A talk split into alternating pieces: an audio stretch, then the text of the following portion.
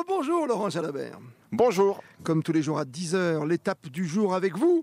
Et on va s'attarder évidemment sur cette descente vers le soleil. Aujourd'hui, on part d'Albertville à 13h20 pour être précis et on arrivera à Valence. Oui, aujourd'hui c'est une étape relativement facile, en tout cas rien à voir évidemment avec ces deux étapes alpestres qui étaient euh, extrêmement compliquées, difficiles à gérer pour les coureurs. Entre Albertville et Valence, 190 km tout de même, mais un profil beaucoup plus abordable. Un seul Grand Prix de la montagne situé au kilomètre 58, le col de Couze euh, qui est en quatrième catégorie, donc un seul point pour Nairo Quintana à aller chercher, pas sûr qu'il euh, décolle les fesses de sur la selle pour ça.